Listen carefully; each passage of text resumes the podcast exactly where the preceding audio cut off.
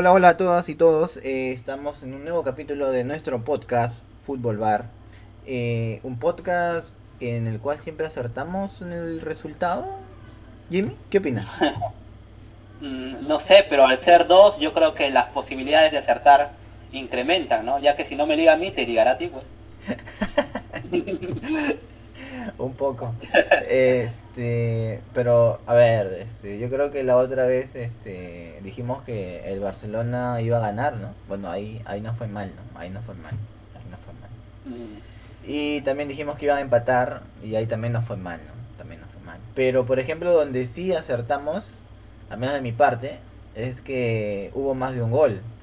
Y tú dijiste que iba a haber menos, menos tú dijiste que iba a haber como máximo hasta dos goles. ¿Ah? eh, no, no, como máximo, no, tres goles así más o menos iba a ser.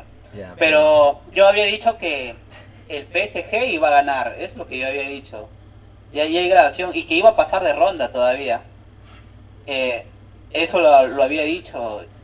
Y creo que hasta ahora creo que se va a cumplir, no lo sé, al menos que estés esperando otra remontada de 6-1, ¿no? o, o no crees en eso. Un Aite King número 2 dices. Claro, una- un nuevo Brego, no sé, otro. Otro que aparezca por ahí. Que no creo. No, la verdad que es que una cosa es ver al, al Barcelona con convencido y, y otra cosa es notar al equipo derrotado, ¿no? Y yo veo al, al equipo este, del Barcelona, lo veo derrotado, ¿sabes? Lo veo muy derrotado. Resignado es la Mm. palabra, resignado. Esa es la palabra adecuada, resignado. Este, ya, como diciendo, ya, pues, era lo que tocaba. ¿Qué esperaban, no? ¿Qué más podía pasar? Yo, Sí. yo ciertamente creía que estaban, o sea, de hecho estaban teniendo una serie de resultados positivos que a la larga ayudan, ¿no? A fomentar este la este la- autoestima. la autoestima en el, o sea, en el, la confianza en el equipo, ahí está, esa es la palabra, la confianza en el equipo, ¿no? Ayuda a cimentarlo, ¿no? Pero ya después de haber perdido en Sevilla y con este partido se instaura la, se instaura la narrativa, ¿no? De decir, bueno, Barcelona está ganando solo porque no se enfrentaba a ningún equipo realmente poderoso, ¿no? Porque Y creo que la semana pasada eh, hablamos un poco con respecto a eso, ¿no? Porque justo el Barcelona había ganado 5 a 1 al Alavés, ¿no? Y cuando hacíamos un poco el análisis, pues a mí me sorprendía bastante, ¿no? Eh, ese partido porque si bien fue un 5 a 1 que cualquiera pudo haber dicho, ah, no, lo pasó por encima, eh, lo habíamos comentado que el Alavés, pues l- muchas ocasiones le había creado a esa defensa, que esa defensa no era muy seguro. Y por eso es que a mí atiné un poco más a apostarle al PSG. ¿Por qué? Si bien el PSG está mal, no está tan bien en la liga, ¿no? Hay ciertos problemas con Mbappé, con Pochettino. eh, en realidad yo creo que a este Barcelona, un equipo normal, ojo, normal, yo creo que le puede ganar, ¿no? Entonces, eh, con más problemas y todo, yo creo que el PSG, pues obviamente le iba a poder ganar, ¿no? Lo que a mí me preocupa realmente, no sé qué te parece a ti, eh, lamentablemente eh, el humo, yo creo que el humo que se creó alrededor de este Barcelona que golea 5 a 1 al Alavés, que lo golea al poderosísimo Huesca, que lo golea al poderosísimo Granada, ¿no? Entonces, ahí a partir de ello, del resultado, decir, ah, no, el Barcelona ha resurgido, otra vez el ADN, ya está yendo por buen camino Kuman, ya está conociendo a los jugadores. Cuando tú ves el partido y te das cuenta que su defensa ni fu ni fa, hermano. O sea, yo, Jimmy, ahí te diría que es una parte sí y una parte no.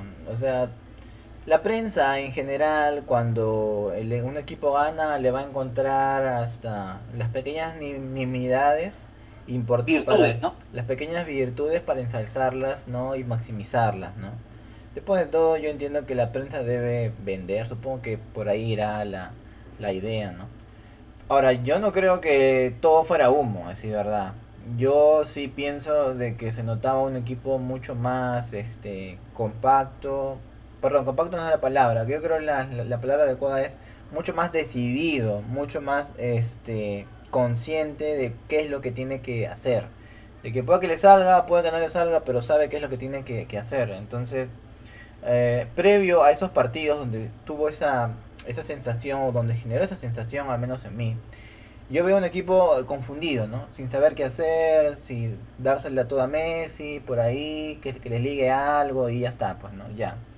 Ese tipo de equipo yo ya no lo estaba viendo ya. Pero desde que empezó a perder, perdón, desde que le empataron, ya empecé a notar ciertas, ciertos, este, digamos, vicios antiguos, ¿no? Ahora, mm. ahora también, eh, como has comentado, ¿no? Eh, es el, eh, el PSG tampoco venía tan bien que digamos. O sea, era una de las cosas que a mí me motivó este también a, digamos, a, sostener esta predicción de que el Barcelona podía pasar, inclusive podía ganarle. porque el PSG, si, si repasamos los últimos partidos, o sea, ha perdido con, o ha empatado contra el último de la tabla ha empatado contra un equipo número, el equipo número 8 que no recuerdo cuál es, eh, ha perdido, entonces es como que, y no es que haya metido muchos goles tampoco, o sea, los máximos goles que habrá metido habrán sido unos 3 goles en un partido de hace dos semanas, si mal no recuerdo, pero de ahí en más, su, digamos, su estadística de goles, su tipo de juego no, o sea, no había ese cambio. Ahora, Tal vez sea cierto en ese caso esta idea que se vende, ¿no? Que el PSG es ese equipo que sabe que va a ganar y sabe que va a hacerlo si es que se pone serio y que por eso subestima a los demás equipos de Francia, ¿no? Supongo que de esa manera se entendería en parte, no toda, este, por qué el PSG nos ha sorprendido en esta, en esta fecha, ¿no? Eh, yo creo que Pochettino de a poco está eh, está agarrándole la mano a este PSG, ¿no? Y que, bueno, que como tú bien dicho, ha estado un poco distante en lo que viene a ser la, liga, pero tampoco eso niega que tiene muy buenos jugadores que en cualquier momento pues te pueden ganar un partido. Y yo creo que en cierto punto eso fue lo que pasó en este partido, ¿no? Yo vi un primer tiempo donde tanto el Barcelona como el PSG se estudiaban, ¿no? PSG tampoco fue directamente a faltarle respeto, como que lo empezó a medir y a partir del primer gol el PSG se dio cuenta de algo.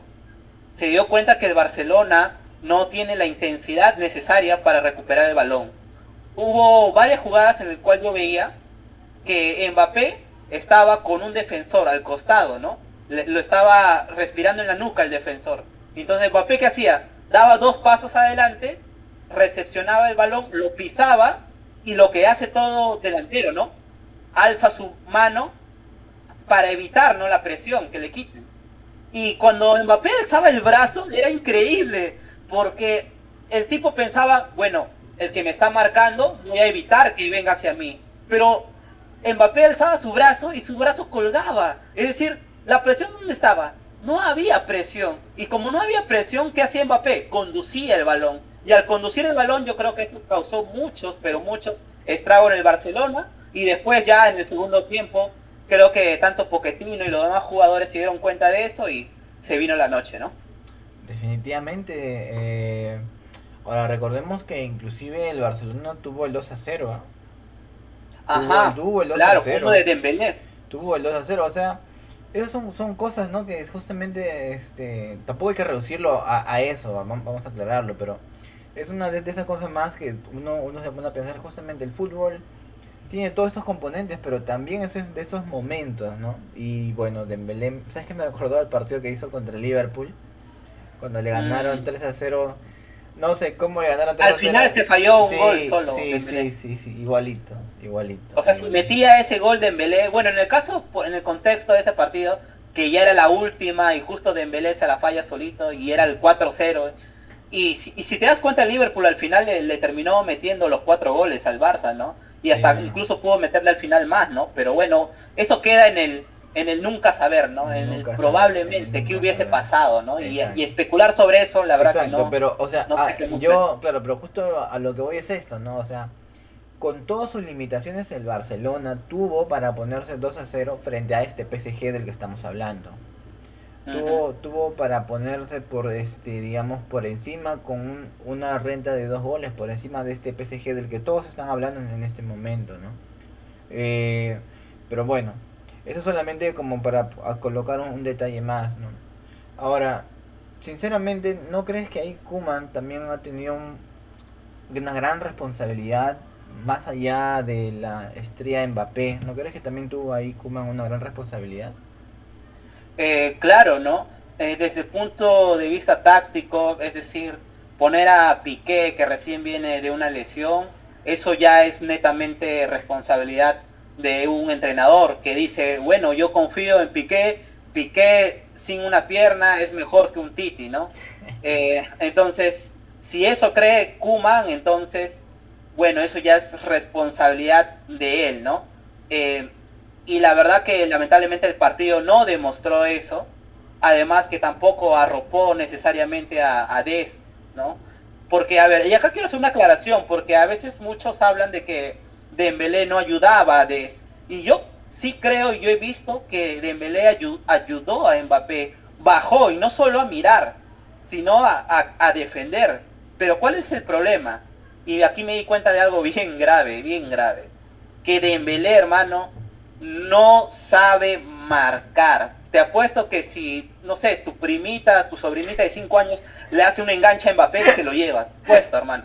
Ah, te apuesto. Eh, no sabe marcar, hermano. Dembélé, Dembélé, Dembélé. No sabe cómo perfilarse y meter el pie. Él solamente te mete el pie y ¡plac! Mbappé solamente mueve el balón y ya está, se lo llevó y se acabó, se acabó Mbappé. Ahora entiendo por qué Mares solamente hace sombra, ¿no?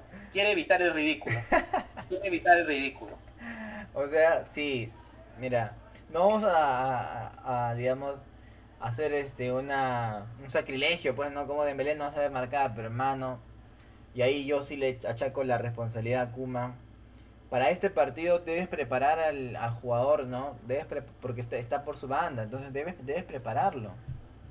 Y además, además, eh, otra de las cosas que comentábamos en la, en la previa es, mira, cuando hay un sistema defensivo efectivo, cuando es puede que se, lleve a uno el jugador, pero siempre aparece otro para tomar el, relevo, para marcarlo por zonas, ¿no? Para apretarlo.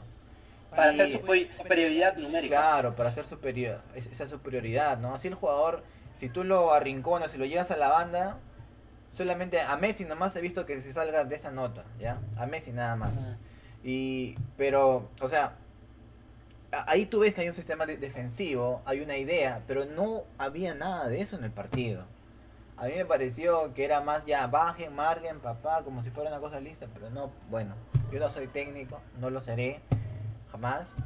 Y este Kuman debe ser el, crack de los cracks, pero al menos desde mi humilde punto de vista, aquí digo que tiene una gran responsabilidad en cómo este, ha, ha enfrentado este, este partido. Más allá, oh. más, más allá inclusive de quienes piensan de que debió salir a atacarlo más, otros piensan que debió replegarse más, pero estas cuestiones esenciales, estas cuestiones esenciales son los que a mí como espectador, si digo, hombre, no, no puede ser, no puede ser. No sé, ¿qué, qué, quieres agregar, este estimado Justo... Jimmy de Nantes? de Nantes, no, Nantes, Nantes, de Nantes no, ese es un blooper. De Nantes es blooper. eh, ya, bueno, justo ahorita acabas de poner la palabra esencia, ¿no? Y eso me hace recordar muchas cosas, ¿no? ¿Cuál es la esencia de Barcelona? Una esencia que obviamente todos estos años se ha estado perdiendo, eso de la posesión, pero yo creo que este año con Kuman, eso ya, la posesión, o sea, a ver, antes de Kuman, si bien ya la posesión no era como la de Guardiola, pues al menos todavía pues había cierta posesión. Pero ahora con Kuman es un abandono total de la posesión, hermano. El Barcelona no tiene el balón. Y yo no sé si Busquets, con sus treinta y tantos años, no se puede jugar ahí sin el balón e ir correteando cual engolo Canté a los, a los delanteros, ¿no? Yo no creo que Busquets haga eso, ¿no? Entonces, esa pérdida de esencia y tampoco te voy a pedir que tengas la posesión de Guardiola. Como antes, pero al menos algo. En, cambio, los partidos que he estado viendo contra el Granada, contra el Alavés eh, o contra el Bilbao, es un total, dame que te doy. Yo te ataco, trato de ser vertical y la posesión prácticamente cero. Entonces me pregunto yo, ¿qué tanto ha afectado la falta de esa esencia en este, esta debacle del Barcelona, ¿no? Yo creo que si quieres ser vertical como quiere hacerlo Kuman, pues con Busquets no lo vas a hacer, pues con Pjanic no lo vas a hacer, pues. No, con un Messi caminando que no te ayuda a defender y que se ha ganado, pues, creo yo, eh, el hecho de caminar la cancha, yo creo que no lo vas a hacer, pues. Entonces yo creo que entre esa paradoja de ser o no ser, ahí también estuvo el problema, ¿no? Claro, o sea, definitivamente cuando este, tú ves jugar a Barcelona, eh, tienes que entender que este ya no es el Barcelona de antes, ¿no? Y que en ese sentido a mí me parece que el equipo de, Barcelona, si por algo siempre llamaba la, atención, a pesar que yo no me considero hincha de Barcelona, este, de hecho tuve un poco de pasado anticulé, debo, debo, eh. debo, confesar, debo eh. confesar. Pero yo lo veo ahora ya desde un aspecto un poco más neutral. Y, y sí, o sea, tú esperas ver al Barcelona con una posición mayor, esperas que haya ciertas variaciones en su juego porque es parte natural por los cambios del técnico, pero siempre debe haber, eh, en este equipo al menos, en este equipo debe haber este, un principio en el cual ellos seguían. Pero bueno, esa es la idea de Barcelona, por eso practican un mismo sistema desde la masía. Pero, hombre, ya con Kuman esto ya definitivamente, esto no es lo que se llama curifismo, ¿no? Es lo que también quería aquí, aquí mencionar, ¿no? O sea, no sé por qué las personas asumen que porque está, este, que porque, este, no sé, pues como él jugó con, con Cruyff, dicen ya, ese es curifismo. Claro, porque es Kuman, porque es holandés, porque trajo la escuela, ah, ya, entonces va a jugar al toque, ¿no? Sí, esto me parece una idea bastante o sea, da gracia, ya da gracia, pero no, no, no es, pues, no es, no es, no es. Aunque todavía no se sabe, porque bueno, a palabras de Kuman, él comenta que esto es un año de, de transición, ¿no? De transición donde eh, cuando entró Kuman también para ser sensatos, si bien se bajó a varios jugadores, eh, tampoco es que se haya traído grandes fichajes Kuman, ¿no? No sé si ya, no sé si sería sensato de nuestra parte ya eh, decantarnos un juicio sobre el rendimiento de Kuman a estas alturas, sabiendo que, bueno, tampoco es que él haya traído sus jugadores, ¿no? Ah, no, claro, o sea, digamos, no lo estamos midiendo bajo el, hecho de si la campaña de Kuman hasta el momento es buena o mala. Yo lo mido bajo el hecho de si Kuman ha cumplido con la expectativa de seguir esta línea de juego, ¿no? Que es el curifismo, si la ha seguido o no. Ya, mm. entonces, desde esa perspectiva, yo digo no, no lo ha hecho. Ahora, ya en la, digamos, en la en las formas, este, perdón, en cómo ha ido desarrollando su campaña, yo diría que dadas las circunstancias, es un me, ¿no? Es un me, o sea, es un ni bueno ni malo. Ya, lo mínimo que se esperaría con esa plantilla.